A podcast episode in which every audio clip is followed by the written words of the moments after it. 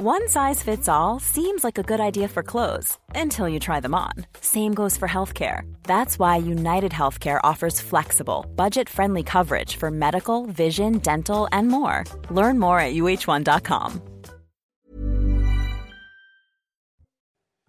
Bonjour à tous et ravi de vous retrouver. Il est 14h tout pile sur CNews, c'est l'heure du journal avant la parole aux Français. Mickaël Dorian, bonjour. Bonjour Kelly, bonjour à tous. Elisabeth Borne assure partager les mêmes objectifs qu'Emmanuel Macron en déplacement dans l'Aveyron. La Première ministre s'est exprimée après la publication dans la presse de déclarations qui ont semé le doute sur les relations entre les deux têtes de l'exécutif. On l'écoute. On échange régulièrement avec le président de la République et je pense qu'on partage la même analyse. Il y a besoin d'apaisement dans notre pays, c'est ce que j'ai dit dès le départ, et il y a besoin d'apporter des réponses rapides, et on est parfaitement aligné sur ce sujet. Elisabeth Borne, qui était en déplacement dans l'Aveyron euh, en compagnie du ministre de la Santé, François Braun. Et en cette veille de long week-end de Pâques, les files d'attente dans les stations-service sont toujours là. De nombreuses euh, stations euh, en France sont encore impactées par le blocage des raffineries et des dépôts de carburant, notamment en Ile-de-France, où nous sommes allés vous interroger.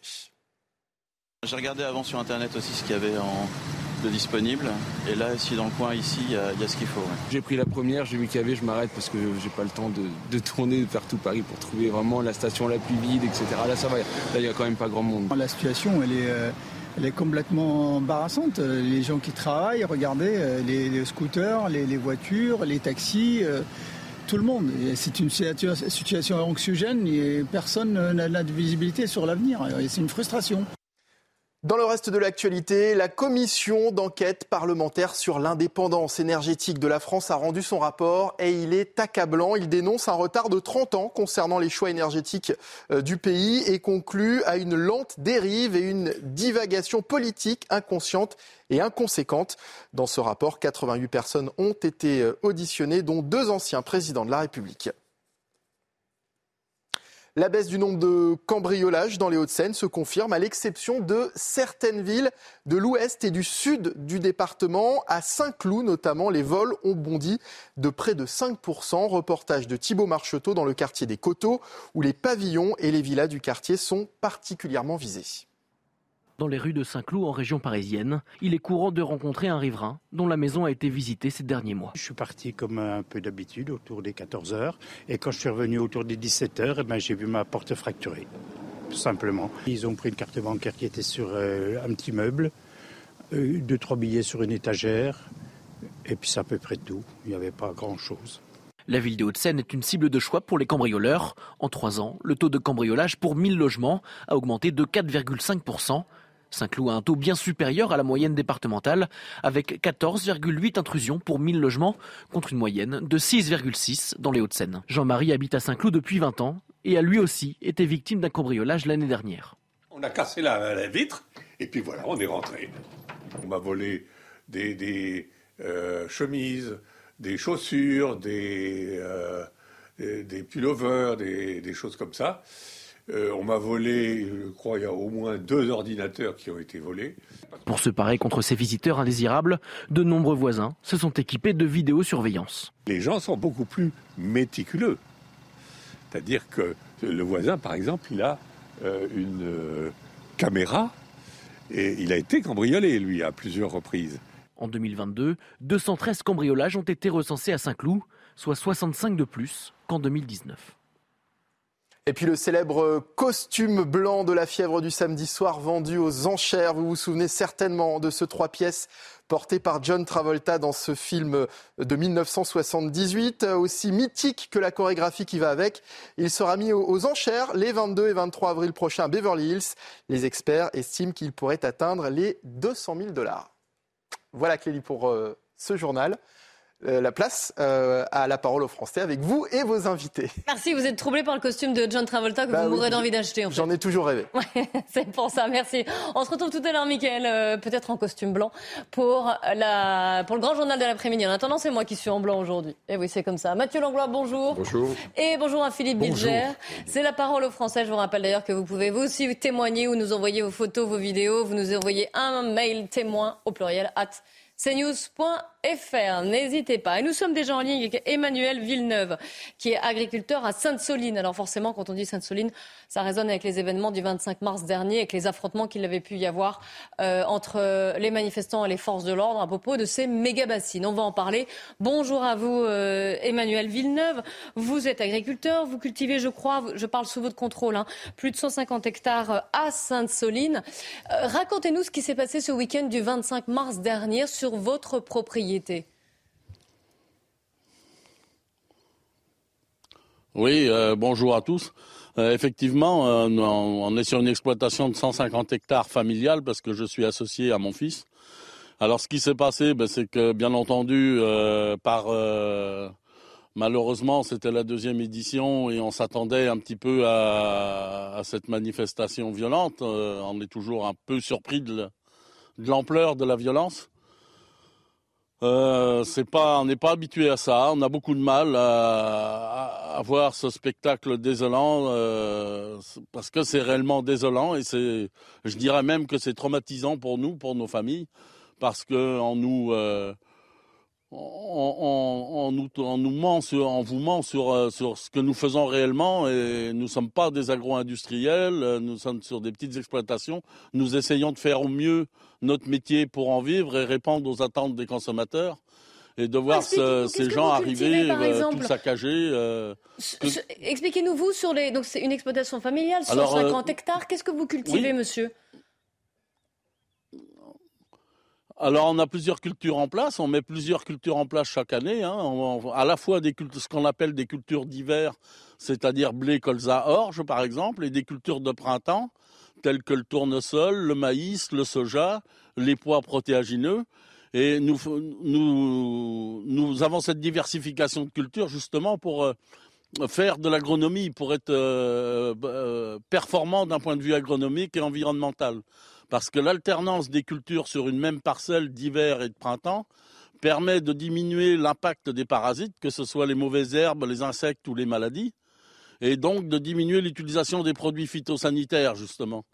Or, sans irrigation, on, a beaucoup de mal à mettre en place ce que nous appelons les cultures de printemps. Et pourtant, c'est très important pour justement euh, être performant au niveau agronomique. Et euh, euh, vous comprenez bien que si on a des cultures qui ne donnent pas de production, euh, c'est notre revenu aussi qui en découle. Et pas seulement, parce que c'est aussi pour approvisionner localement les besoins, les, besoins des consommateurs, les besoins des entreprises. Et, vous, le, projet de méga-bassine, par exemple, si la méga-bassine voit le jour, elle vous servira. Vous, vous êtes plutôt en faveur. Elle, va vous être utile à vous personnellement sur votre exploitation, à d'autres bien sûr, mais en tout cas vous, la méga-bassine, vous l'attendez. Oui, bien sûr, justement pour assurer euh, le rendement de nos cultures de printemps, puisqu'actuellement, euh, quand nous puisons euh, l'eau l'été directement dans le milieu, même si c'est les nappes de surface, on est soumis à des interdictions qu'on comprend. Hein, il faut préserver à la fois l'eau potable et le, milieu.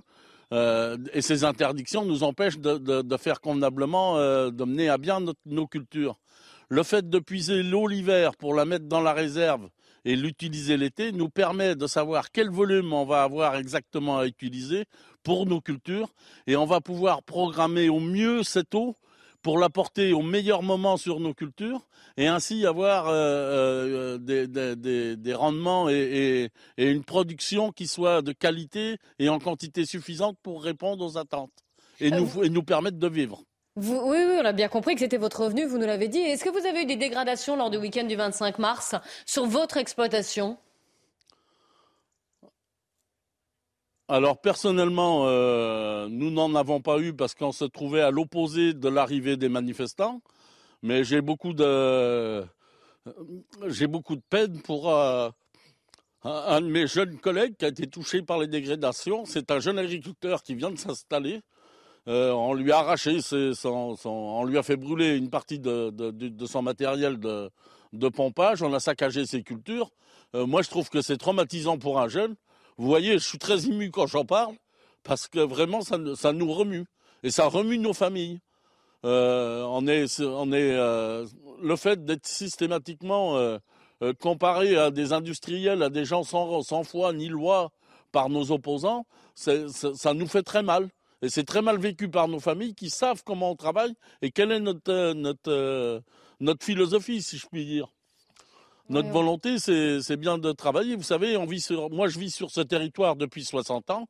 Mes parents y ont vécu. Mon fils s'est installé avec moi. C'est pas pour abîmer le territoire et faire n'importe quoi.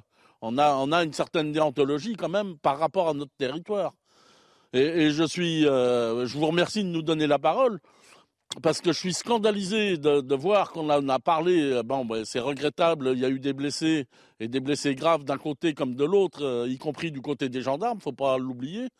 Mais on ne parle pas de ce que nous nous avons subi sur le territoire et, ce traumatisme qui, qui, nous accompagne euh, depuis six mois. On est on est critiqué. On est psychologiquement c'est très dur. C'est très dur. On l'entend en tout cas et dans on se pose beaucoup de questions. Euh, une question au plateau de Mathieu Langlois pour vous, Emmanuel Villeneuve. Bah, bonjour Monsieur Villeneuve, moi j'entends évidemment bien, euh, tout à fait euh, ces inquiétudes, toutes les souffrances dont il nous fait part. et il a essayé aussi de faire preuve de, de pédagogie pour expliquer en quoi ces bassines avaient un intérêt pour lui. J'entends aussi les arguments opposés. Euh, je parle évidemment pas euh, des manifestations de, samedi et, des violences qui sont pour moi inacceptables. Mais néanmoins, euh, quand on, je suis absolument pas expert, mais j'ai lu et il y a des théories qui s'opposent aux bassines, qui sont en tout cas à, écouter. Et moi, ce qui m'inquiète, ce qui me désole, et je pense que Monsieur Villeneuve euh, l'a dit un petit peu entre les lignes, c'est-à-dire que euh, qu'est-ce qui permettrait justement que vous vous remettiez tous autour d'une table euh, pour arriver à faire justement cet effort pédagogique pour essayer de trouver un, consensus commun au lieu de vous de continuer à se diviser, enfin à se diviser. Vous y êtes pour rien, hein, j'ai bien compris ça mais euh, on a vraiment l'impression que les routes sont complètement opposées. Oui, qu'est-ce qu'on pourrait faire pour qu'il y ait un dialogue et que justement les arguments des uns des autres euh, soient confrontés Alors, on a tous besoin d'eau. Et voilà, et euh. soient confrontés. On a tous besoin d'eau. On est tous sensibles à la, à, évidemment, à la fois bien sûr au, climat, j'allais dire à la, à la protection de la, de la terre et de l'eau, et puis on est également sensible à votre, à votre métier. Comment faire pour renouer le dialogue? C'est en fait c'est ça le, votre question, Mathieu. C'est bien, c'est tout à fait ça. Oui, je, comprends bien, je comprends, parfaitement la question. Alors, en, préambule, je vais dire que ce projet, il est pas né dernièrement. Je veux dire, il a germé dans nos têtes il y a pratiquement une vingtaine d'années. Et, petit à petit, on l'a, on l'a abondé, on l'a réfléchi, on l'a réfléchi avec tous les acteurs du terrain, que ce soit l'administration, les associations environnementales, l'association de pêche, euh, les différentes euh, associations de consommateurs, les élus et l'agence de l'eau, bien sûr, qui est un des principaux financeurs. Donc ce projet, il a été élaboré euh, donc avec les partenaires après avoir germé dans la tête des agriculteurs. Il a, été discuté avec tous ces partenaires-là. Il y a eu une enquête d'utilité publique. Donc tout ça euh, a déjà été travaillé. Ce que je pense qui manque, c'est qu'il y a, euh, on a sans doute mal expliqué à la population je pense qu'il y a des, détracteurs qu'on n'arrivera jamais à convaincre. Mais à l'ensemble de la population, je pense que là, il faut qu'on fasse preuve effectivement de plus de pédagogie, qu'on se remette autour d'une table, non pas pour renégocier le projet, puisque ça, ça a déjà été fait, ça a été un travail très long, très pénible et, très dur. Mais au moins qu'on se, parle, qu'on se pose les questions et, qu'on réponde aux interrogations que peuvent avoir le citoyen lambda. Ça, je peux le comprendre. Ça, je peux le comprendre. Oui, il y a un effort de pédagogie, qu'on entend les projet alors qu'il a été élaboré, qu'il y a une... Voilà, euh, je ne suis pas pour qu'on renégocie à zéro le projet. Peut-être qu'il peut y avoir euh, un aménagement euh, à la marge, mais on ne va pas repartir de zéro. Ça fait déjà une demi-génération qu'on travaille le projet. Personnellement, j'arrive à un âge où je vais sans doute pas en profiter moi-même. Ce sera pour les générations futures. Et c'est euh, voilà, c'est pas un accaparement de l'eau, ça n'a rien à voir avec ça, bien au contraire. C'est un partage de l'eau, euh, puisqu'on va prendre l'eau quand elle est disponible pour laisser les, préserver les milieux l'été. Donc on est surtout cet pas argument, dans les, les écologistes vous diraient que c'est ce qu'il faut que le citoyen comprenne. Euh, une question de Philippe Bilger en plateau. Emmanuel Villeneuve, j'ai l'impression que vous aurez beaucoup de mal à convaincre certains de vos détracteurs de toute manière. Hein. Mais plus, plus globalement, au-delà de Sainte-Soline, ah, est-ce que le, le métier d'agriculteur, depuis quand le vivez-vous aussi mal? Oui, c'est une question plus générale. Plus... Oui, c'est vrai. Pardon. Oui, oui, c'est vrai que ça, enfin, on a l'impression réellement d'une euh, d'une coupure euh, entre notre monde, notre manière de travailler et, a priori la vision qu'on peut donner à l'extérieur. Je, malheureusement, je n'ai pas la réponse à ce pourquoi. Peut-être qu'on n'a pas été bon dans notre communication. Mais bon, ici, euh, Sainte-Soline était plutôt jusqu'à l'arrivée de, ces manifestants plutôt calmes. Mais je sais que mes collègues à proximité des villes parfois se voient agressés au minimum verbalement euh, lorsqu'ils sortent dans leur champ. Parce que les gens ne comprennent pas ce qu'ils sont en train de faire. Je n'arrive pas à m'expliquer ça. Je ne sais pas quoi. Il y a des agressions. C'est totalement ubuesque. C'est totalement ubuesque. Espérer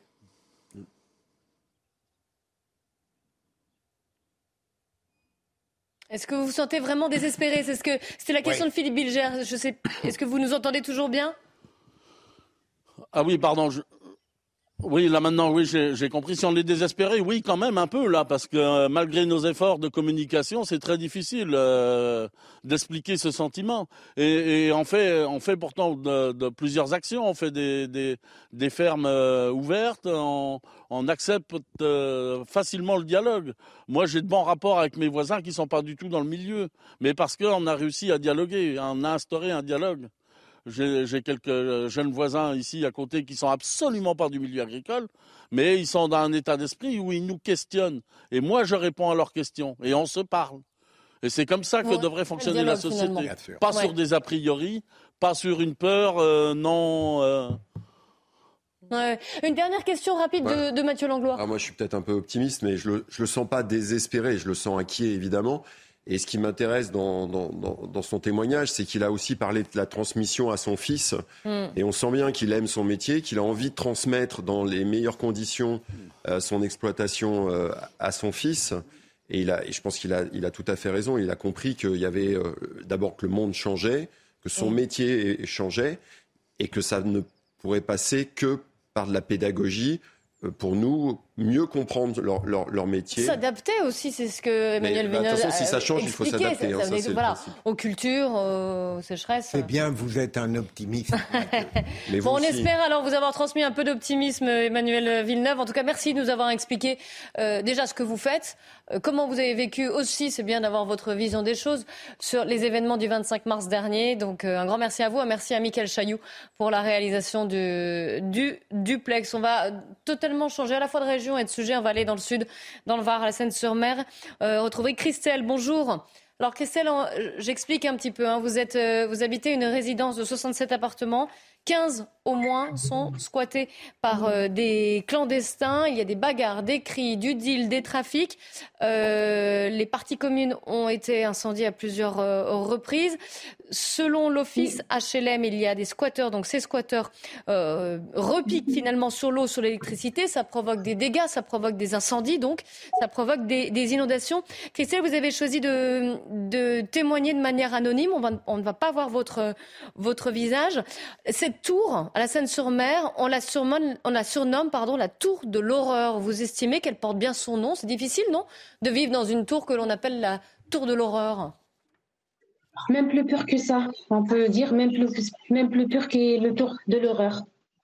Alors racontez-nous ce que vous vivez au jour le jour. Si c'est pire que la tour de l'horreur. Ouais, parce que nous, depuis quatre ans, c'était descendre, c'est un truc de faux. On ne dort pas la nuit. On a du tapage chez nous à la maison. Le soir, il vient des squatteurs, ils toquent chez nous. Euh, en plus, il y avait le, coupure de l'eau chaude. On n'a pas de l'eau chaude. Euh, les ascenseurs, c'est toujours ils sont en panne. On a un grand dégât des œufs. Donc, euh, quand vous voyez là sur les photos, qu'il y avait des, meubles qui tombent carrément de, de, de murs. Il y avait les incendies qui suivent. On a eu trois incendies, c'est suivi dans un seul mois, mais des incendies graves. Hein. C'est pas juste un petit incendie. Et nous, on doit rester dedans, coincés, parce que les ascenseurs, ils marchent pas. On peut pas sortir. Il y avait le fumigène dehors. Donc, euh, il y avait aussi ah, effectivement, vu ce que vous nous racontez, on se demande comment vous, comment vous pouvez vivre. C'est difficile. Et là, vous avez même peur de témoigner eh oui, parce qu'on a eu jeudi dernier, ben, on s'est réunis tous ensemble en bas du bâtiment. On a un voisin, il n'a même pas encore rendu l'histoire, même pas il veut sortir. Et ben, du coup, les squatteurs, ils ont commencé de taper, le frapper.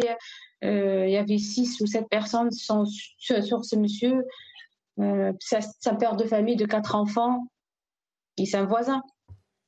L'Office HLM explique que les, les squatteurs pardon, devraient être expulsés d'ici un mois. Vous y croyez?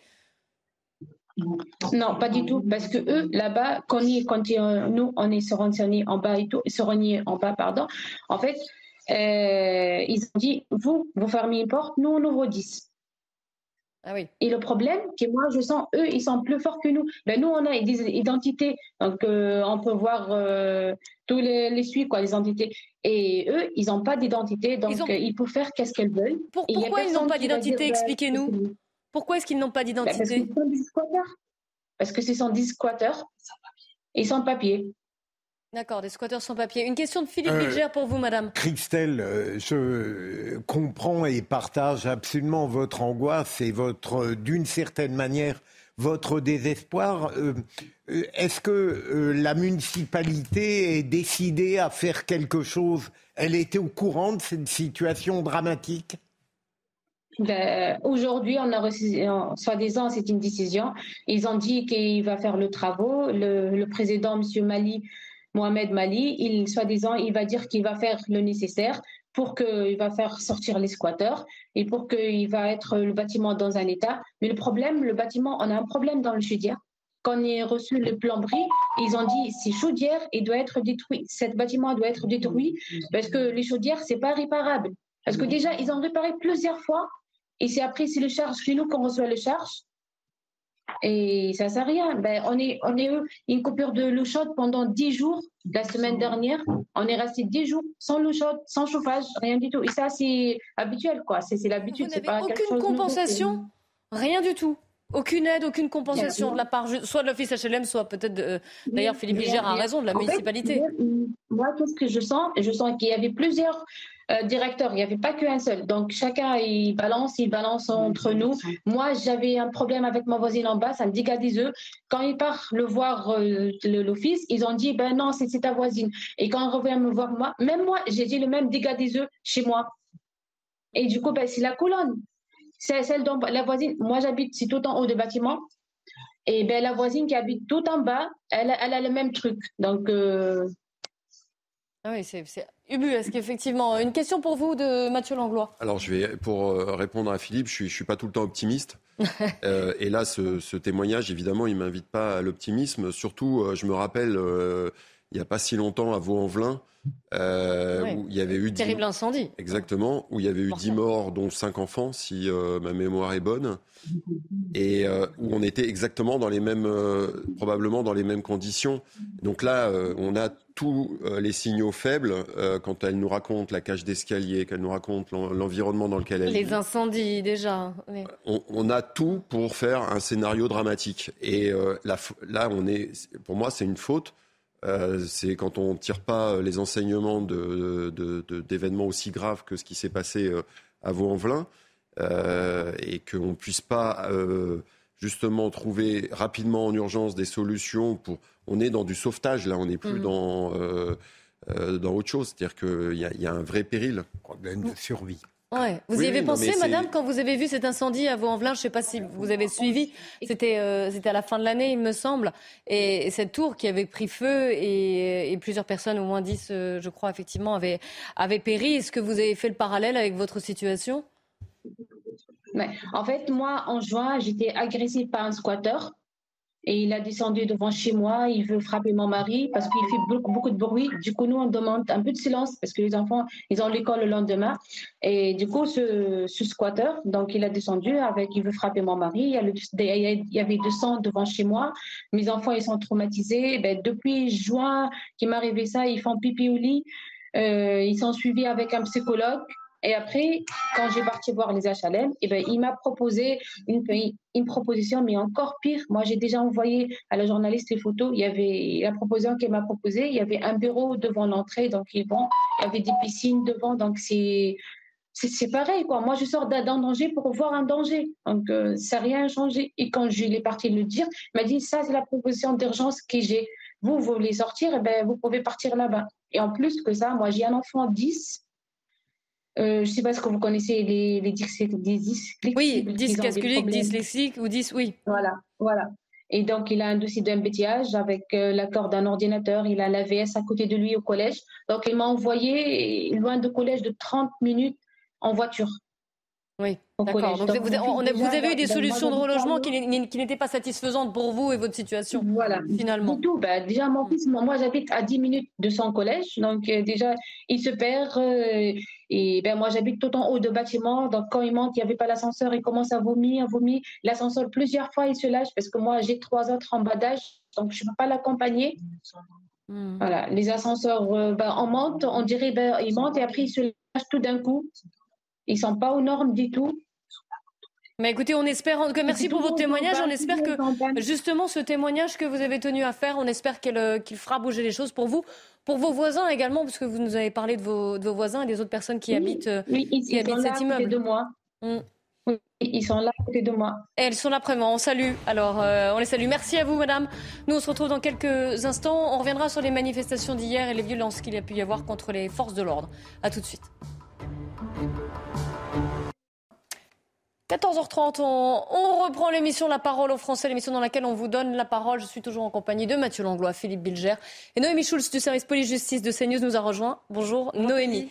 Nous sommes en ligne avec Grégory Joron, secrétaire général unité SGP. Bonjour, merci d'être en direct avec nous pour témoigner de ce qui s'est passé hier. C'était la 11e journée de mobilisation grève et manifestation contre la réforme des retraites. Il y a eu des échauffourées dans plusieurs villes de France et notamment à Paris, à plusieurs moments, à plusieurs endroits aussi.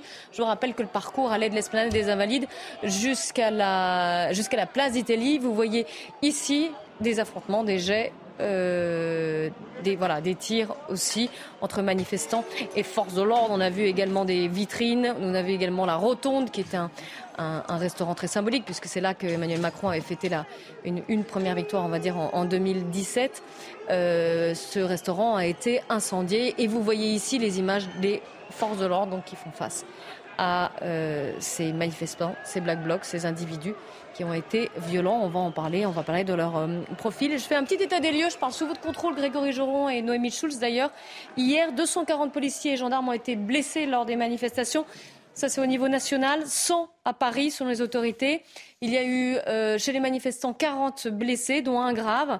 Et au total, 271 personnes interpellées, 58 à Paris, puisque le 271, c'est sur toute la, toute la, toute, la, France. Voilà. Euh, est-ce que vous confirmez ces chiffres? Est-ce que vous en avez eu d'autres euh, depuis, Grégory?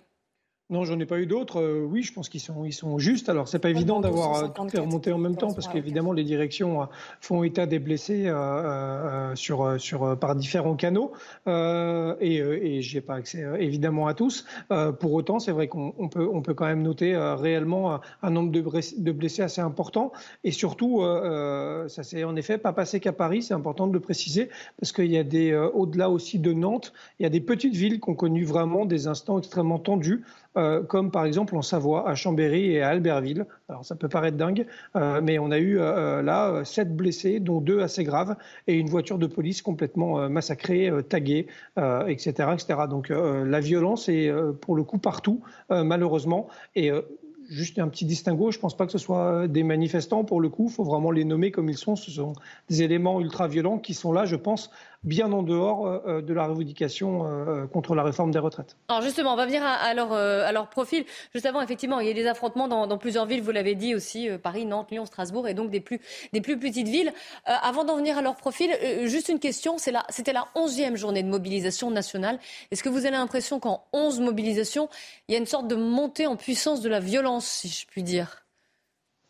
Oui, c'est un peu les montagnes russes. Hein. Euh, la dernière, enfin pas celle d'hier, mais celle juste avant, on s'attendait réellement à, ce que ce soit extrêmement tendu et finalement ça s'est pas si mal passé que ça. Euh, pour le coup, euh, euh, hier, voilà, on, a un retour à ce qu'on avait pu voir il y a quelques manifestations, donc c'est quand même un peu en dents de scie, mais pour autant, on a quand même malgré tout des éléments radicaux toujours présents et, de plus en plus Hein. On a vu hier que c'est vraiment le retour de, de l'ultra gauche et de l'extrême gauche, très violente. Pourquoi? Parce que la signature, c'est quand même clairement le fait qu'ils s'en prennent à des symboles du capitalisme on a vu euh, une banque se faire complètement démolir, euh, vandaliser euh, et le mobilier sorti pour être brûlé. des voitures de standing, on va dire, qui aussi ont été l'objet de dégradation. Donc voilà, il ne faut pas se poser beaucoup de questions pour savoir qui sont ces personnes-là. Oui, donc un message, une sorte, comme vous dites, hein, anticapitaliste en, tout cas. Noémie Schulz. Ce qui c'est qu'on a constaté une bascule à partir du moment où le gouvernement a, dégainé le 49.3 pour faire passer euh, euh, sa loi, euh, sa réforme des, retraites, et que jusqu'à ce moment-là, globalement, les, manifestations s'étaient bien déroulées et qu'on a vu en tout cas des, mouvements qui se sont accentués et une présence effectivement de, des individus qui viennent non pas pour manifester, mais pour casser plus forte. Hein, la, journée la plus violente reste celle du 23 mars, et hier, on était à peu près à un niveau de, de, de violence équivalent. Alors en plus à l'époque, euh, on avait encore la grève des éboueurs à Paris qui faisait qu'il y avait euh, toutes ces poubelles partout qui ont euh, qui ont été brûlées ou qui ont pu servir pour pour construire des, des, des, barricades. Mais Gérald Darmanin cette semaine qui a été entendu par la commission des lois à l'Assemblée nationale et également entendu au, au, Sénat a, a, très directement pointé du doigt dans dans les, les, les problèmes de violence dans les manifestations l'ultra gauche et la présence effectivement de, de membres de l'ultra gauche au sein des, des, cortèges et même plutôt des, des pré-cortèges puisqu'ils ils se rassemblent en amont euh, de, du cortège officiel, là où effectivement il n'y a pas les services de sécurité, notamment des, syndicats, qui sont, on le sait, très efficaces. Le service police justice de CNews a, dit qu'il y avait une, un, black bloc, un bloc réellement d'ultra de, de, 1500 euh, membres. Pour hier, oui, c'est les chiffres qui nous ont en tout cas été euh, communiqués. Il y avait donc ce pré-cortège d'à peu près 7000 personnes et à un moment, la constitution d'un black bloc, puisque quand on parle de black bloc, en fait, c'est C'est pas un seul individu finalement, oui, c'est un vrai bloc. Exactement, c'est à partir du moment où plusieurs individus vont se constituer en Black Bloc et il y avait effectivement à peu près 1500 euh, personnes. D'ailleurs, les, les autorités hein. avaient mm. un peu sous-évalué puisqu'on nous avait parlé de, de, de, généralement le service de renseignement euh, évalue le nombre de personnes euh, attendues et, et c'était entre 500 et 1000 et on voit hier effectivement que ça a été un chiffre légèrement supérieur et on a vu notamment les, les conséquences avec ces ces banques prises pour cible, la rotonde, bien sûr, euh, symbole euh, de, du, du, couple Macron. C'est là qu'ils étaient allés fêter euh, le fait de, de, d'être, de passer au second tour en, en 2017. mais effectivement, hier, il y a eu, il y a eu ces, ces violences assez importantes. Une question pour Grégory Joron, j'imagine, de Mathieu Langlois. Oui, oui bah, c'est sûr que le, le, symbole, je pense que le symbole de la rotonde, c'était une cible très individuelle et pas le capitalisme en, en général.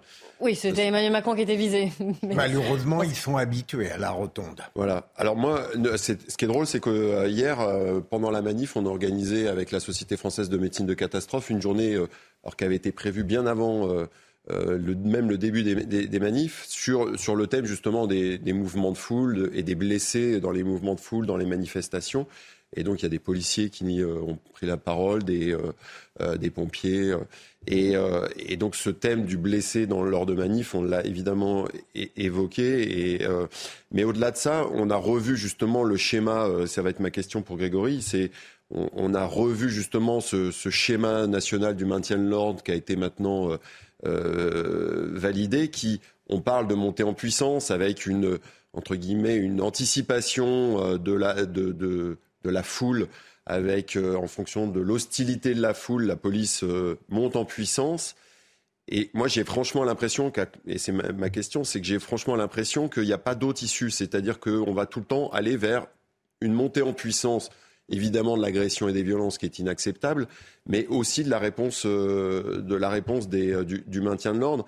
Est-ce que, Grégory, tu, tu vous, verriez à ce que, euh, justement, pour euh, qu'il y ait toujours des échappatoires ou des possibilités pour euh, sortir de ces, éviter la montée en puissance et finalement le, le casus belli inévitable.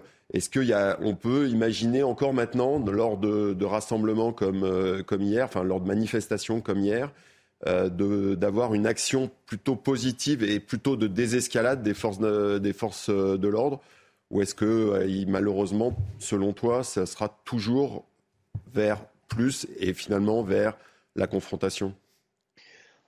c'est la question de fond d'ailleurs, hein, parce qu'on peut déjà différencier deux choses avec ce qui s'est passé hier. Premièrement, la manifestation, euh, euh, on va dire, traditionnelle, euh, déclarée des confédérations s'est extrêmement bien passée, pour le coup.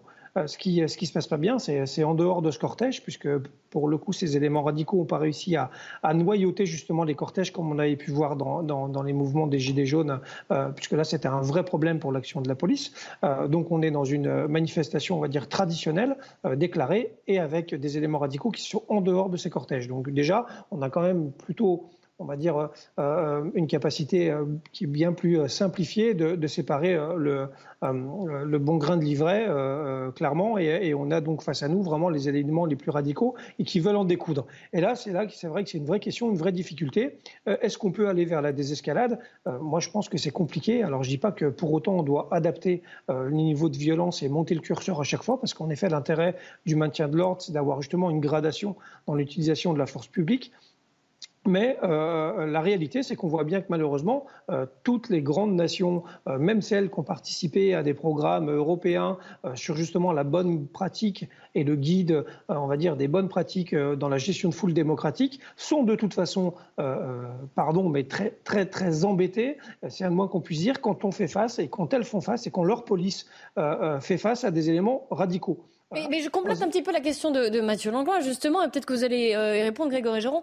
Quand on a, et on en parlait avec Noémie Schulz, un groupe constitué de 1500 personnes ultra qui veulent en découdre, donc un, groupe de 1500 euh, black blocs, enfin un black bloc de 1500 personnes plutôt.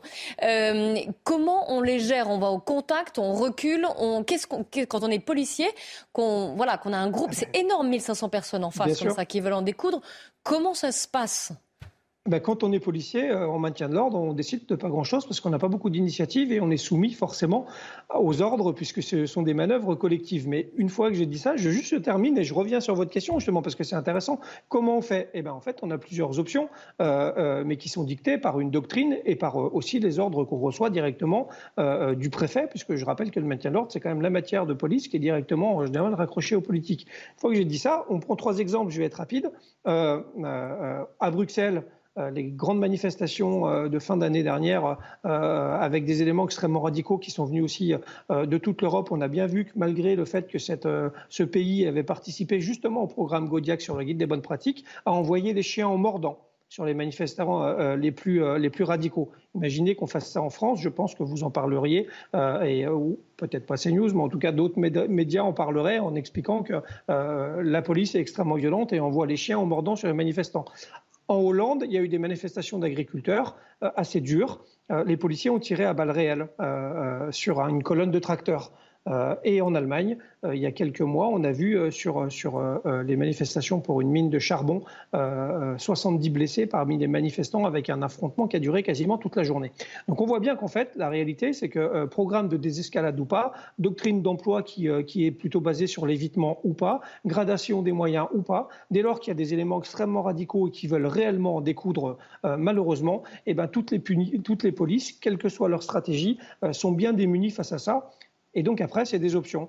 Euh, soit on va au choc avec tout ce que ça peut inclure, euh, évidemment, comme, euh, comme conséquence. Euh, soit, en effet, on choisit, comme en Allemagne, en 2015, pardon, je fais un peu d'histoire, mais lors de la, la, la, la, cérémonie d'ouverture de la Banque Centrale Européenne là-bas, la police a quitté le terrain parce qu'elle ne pouvait pas tenir face aux éléments les plus radicaux. Pour le coup, cette option-là, permettez-moi, je ne la partagerai pas parce que c'est vraiment pas le modèle de, de société auquel j'aspire. Alors, une question de, de Philippe Bilger, je vous demanderai une réponse plutôt courte. Oui, Grégory, je aurons deux questions très très rapides. D'abord, est-ce que la pratique du préfet Nunez est radicalement différente de celle du préfet allemand Et seconde question, est-ce que l'inventaire que je fais euh, de manifestants de bonne foi inspirés par un seul dessin politique ensuite une ultra-gauche qui mêle le désir de violence à un dessin politique anticapitaliste ensuite des casseurs et enfin seulement des black blocs. Est-ce que cet inventaire est exact? Euh, la première question,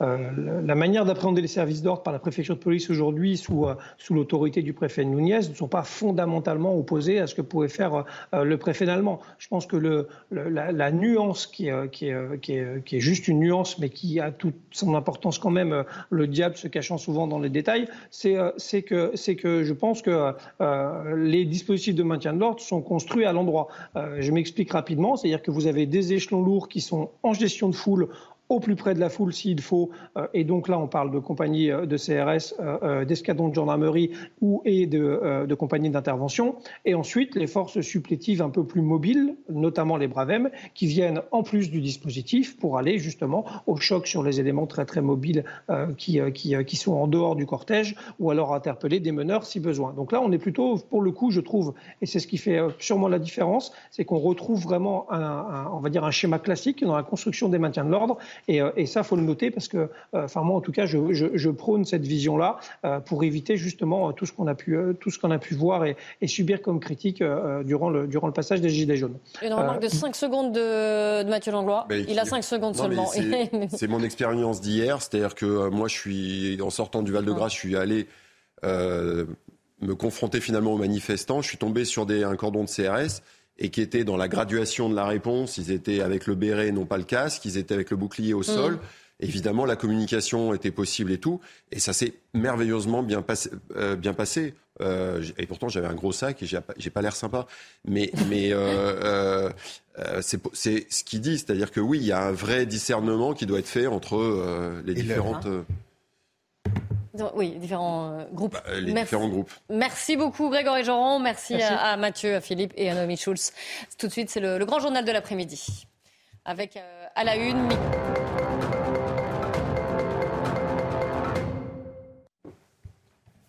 Avec à la une de l'actualité aujourd'hui, Michael.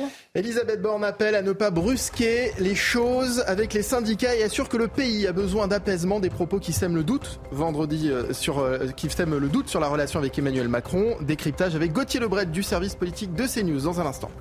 Dans le Var, une résidence de la Seine-sur-Mer est squattée depuis plusieurs années par des clandestins. Vous verrez que les locataires, toujours sur place, vivent dans l'insécurité permanente. Et puis Ramsès II s'invite à Paris. L'exposition Ramsès et l'or des pharaons est présentée à partir d'aujourd'hui à la Grande Halle de la Villette. 145 000 billets ont déjà été vendus. Michael Elisabeth Borne a surpartagé les mêmes objectifs qu'Emmanuel Macron. Hein. Oui, absolument. En déplacement dans l'Aveyron, la Première ministre s'est exprimée après la publication dans la presse de déclarations qui ont sommé le doute sur les relations entre les deux têtes de l'exécutif. Je vous propose de l'écouter. On échange régulièrement avec le président de la République et je pense qu'on partage la même analyse. Il y a besoin d'apaisement dans notre pays, c'est ce que j'ai dit dès le départ, et il y a besoin d'apporter des réponses rapides et on est parfaitement aligné sur ce sujet. Alors, y a-t-il de l'eau dans le gaz entre Elisabeth Borne et Emmanuel Macron? Gauthier Lebray, bonjour. Euh, il semblerait que Elisabeth Borne essaye finalement de, rattraper, un peu, rattraper un peu le coup après ses propos hier. Oui, parce qu'effectivement, elle a fait euh, fuiter, euh, elle et son entourage, euh, plusieurs déclarations qui laissent entendre qu'il y a de l'eau dans le gaz, hein, tout simplement, entre Emmanuel Macron et Elisabeth Borne. Elle dit que le pays a besoin d'apaisement, qu'il ne faut pas humilier les syndicats. Évidemment, ça, ça fait référence au bras de fer et à la vive tension du moment entre Emmanuel Macron et Laurent Berger de la CFDT. D'ailleurs, Laurent Berger qui s'est félicité hein, de la prise de parole d'Elisabeth Borne et qui l'a renvoyé dos à dos avec le chef de l'État. Et puis, Elisabeth Borne dit qu'il faut fixer un cap. Et l'entourage du président a répondu depuis la Chine en disant, euh, eh bien de manière assez vive d'ailleurs à sa première ministre, en disant à Elisabeth Borne qu'un cap avait été fixé lors de l'interview du président de la République au journal de 13 heures. Alors pourquoi Elisabeth Borne fait cela? Elle doit savoir que ses jours sont comptés, les choses pourraient euh, s'accélérer, ses jours sont comptés à Matignon, les choses pourraient s'accélérer après euh, la décision du Conseil constitutionnel pile dans une semaine, le 14 avril prochain, et donc elle a envie de s'émanciper et de laisser une trace, aussi petite soit-elle, et de s'émanciper donc du président de la République. Elle appelle donc à l'apaisement, contrairement au chef de l'État, contrairement à ce qu'il a fait lors de son interview euh, il y a deux semaines au journal de 13 Merci Gauthier Lebret. Dernier jour de visite en Chine pour Emmanuel Macron. Le chef de l'État qui dîne actuellement avec son homologue chinois a pris la parole aujourd'hui devant des étudiants de l'université de Canton, l'une des plus prestigieuses du pays. Il a livré un véritable plaidoyer pour défendre l'esprit critique tout en dénonçant la guerre russe en Ukraine. Dans l'actualité également, l'assassinat de Samuel Paty pourrait bientôt faire l'objet de deux procès. Le parquet antiterroriste a demandé le jugement de 14 personnes. Il requiert euh, le tribunal pour enfants pour six collégiens, les assises pour huit adultes. Deux d'entre eux sont accusés de l'infraction la plus grave, à savoir complicité d'assassinat terroriste.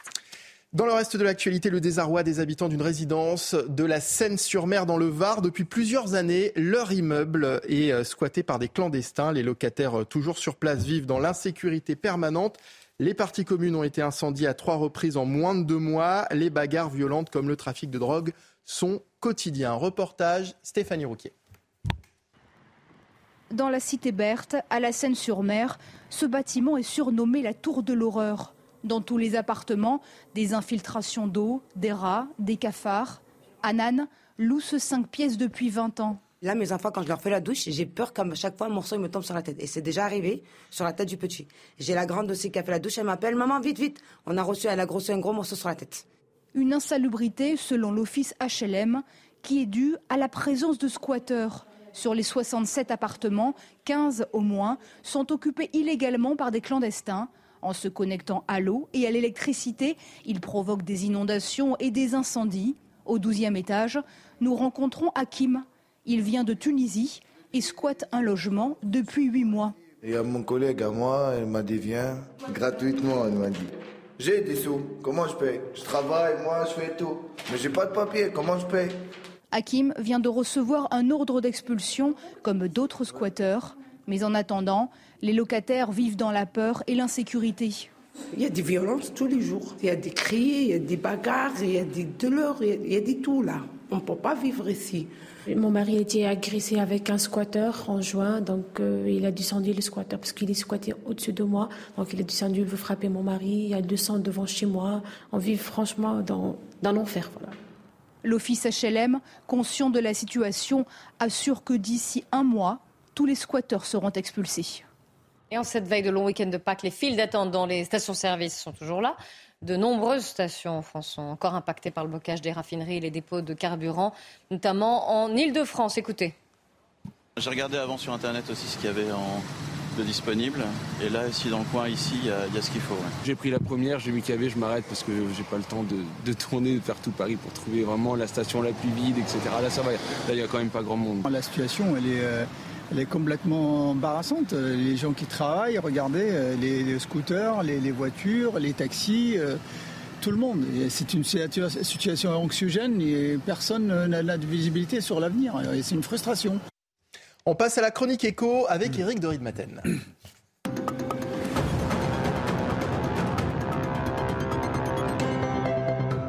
Eric, se faire livrer un livre va coûter plus cher. Le gouvernement a fixé un montant minimum pour l'achat d'un livre par correspondance. L'arrêté a été publié ce matin au journal officiel. Pourquoi cette décision?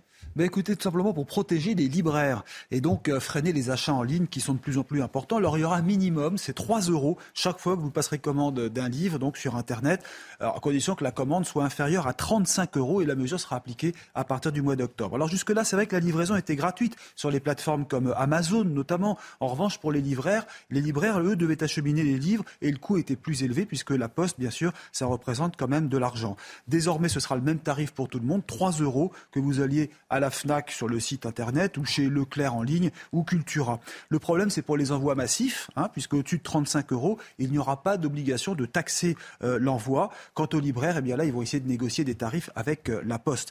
Maintenant, c'est vrai que ça va créer un écart concurrentiel parce que Amazon, si on ne cite que, eh bien, euh, leur logistique permet aujourd'hui de réduire fortement les coûts d'envoi. Il faut rappeler qu'en France, les ventes de livres se portent bien, ça reste très dynamique, le chiffre d'affaires est stable. Je vais vous donner un chiffre 364 millions de livres neufs et imprimés ont été achetés l'an dernier. Alors si on regarde le nombre de libraires qu'il y a en France, il y a 3500 libraires. Eh bien, tenez-vous bien, les libraires vendent un livre neuf sur deux. Donc vous voyez, pour ne pas payer cette taxe de 3 euros, il faudra retourner chez son libraire. Merci beaucoup, Eric. Ramsès II est à Paris. L'exposition Ramsès et l'or des pharaons est présentée à partir d'aujourd'hui à la Grande Halle de la Villette à Paris. Une exposition exceptionnelle. 145 000 billets déjà vendus. Sarah Ferranzi. Une plongée au cœur de 3000 ans d'histoire. Le chemin de l'éternité, il l'a pris. Traverser le monde, il l'a fait. Après un passage par les États-Unis et l'Australie, Paris dévoile les secrets du pharaon Ramsès II. C'est le pharaon de la démesure, c'est celui qui a le mieux incarné la royauté égyptienne. Et c'est pour ça qu'il est mythique et c'est pour ça que personne ne l'a jamais oublié. Sa dernière visite dans la capitale remonte à 1976.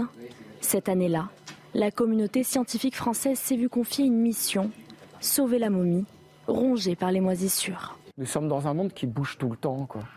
Et ça, ça, il y a une impression comme ça d'équilibre, ça a des milliers d'années. Euh, enfin, moi, je vous avouerai, je me, j'ai des frissons, euh, alors que je devrais être habitué. Au total, ce sont plus de 180 pièces originales, dont certaines jamais sorties du pays, que vont pouvoir admirer les amoureux de l'Égypte antique. C'est l'âge d'or de ce type de bijoux qu'on appelle en cloisonné. Ça veut dire que vous avez tout un réseau de feuilles d'or dans lesquelles vont être inclus des gemmes, des pierres qui sont considérées par les Égyptiens comme étant éminemment précieuses. Le clou du spectacle, le sarcophage en bois peint de Ramsès II sans sa momie. La France est le seul pays d'Europe à l'accueillir grâce à une coopération inédite avec l'Égypte. Harold Iman, spécialiste des questions internationales, nous a rejoint. Alors Harold, la culture, c'est aussi politique et le président de la République, Emmanuel Macron, l'a encore prouvé actuellement alors qu'il termine sa visite d'État en Chine. Vous nous expliquez? Tout à fait. C'est ce qu'on appelle le soft power dans le langage moderne ou la diplomatie euh, culturelle. Euh, Emmanuel Macron et Xi Jinping ont discuté d'une future exposition qui comparera Versailles et la cité interdite dans les deux lieux simultanément. Ce sera vraiment quelque chose. Et grâce à cela, on peut se rencontrer, les ministres peuvent bouger et on peut parler d'autres choses à côté et même signer des contrats. Donc on a la même chose avec l'Égypte. Vous voyez, en 2019, il y avait l'exposition tout en euh, le trésor du pharaon. C'était extraordinaire. Euh, il y a eu des ministres, il y a eu Abdel Fattah al-Sisi, le président égyptien, qui a fini par venir à Paris. Il a fait une visite. Bon, tout ça, ça donne des contacts au niveau présidentiel et plus bas. La France est très très bonne pour, euh, par exemple, faire l'archéologie dans plusieurs pays et ramener tout cela à Paris pour faire une exposition, comme avec l'Ouzbékistan et le Tadjikistan dans les deux dernières années. Merci beaucoup, Harold. En tout cas, ça donne envie d'aller voir ces expositions, hein. oui. notamment euh, Ramsès II. Euh, du sport à présent, la chronique de Sacha Zielinski qui est consacrée au premier pas d'Hervé Renard, nouveau sélectionneur de l'équipe de France féminine de football. Votre programme avec Groupe Verlaine, installateur de panneaux solaires Thomson, garantie 25 ans. Groupe Verlaine, connectons nos énergies. Le sourire d'un sélectionneur qui semble avoir réussi sa première mission créer une atmosphère saine dans une équipe où les divisions étaient nombreuses ces derniers mois. Hervé Renard a montré toute la semaine une proximité sur et en dehors du terrain avec ses joueuses, car la gestion humaine est au cœur de cette nouvelle ère. J'ai l'impression que je suis là depuis euh, des années. J'ai un bon feeling, c'est ce pourquoi je suis venu. Et je suis persuadé que elles répondront présentes. La patronard, déjà visible à Clairefontaine, encore faut-il la traduire sur le terrain ce soir contre la Colombie. Premier chapitre d'une nouvelle ère avec en point d'orgue la Coupe du Monde en juillet et les Jeux Olympiques de Paris l'été suivant. Vous avez regardé votre programme avec Groupe Verlaine. Isolation thermique par l'extérieur avec aide de l'État. Groupe Verlaine, le climat de confiance.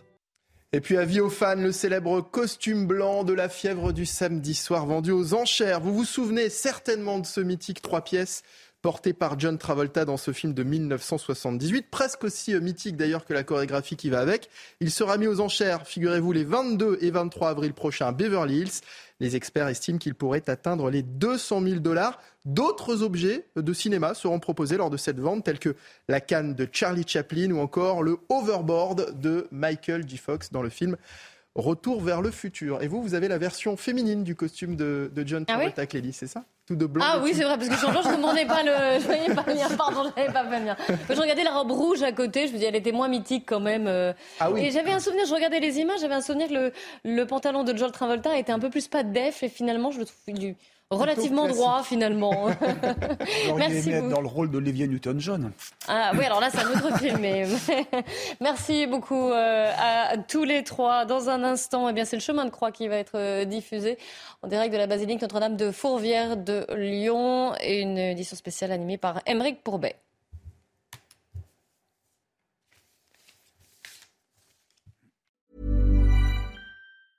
Even when we're on a budget, we still deserve nice things.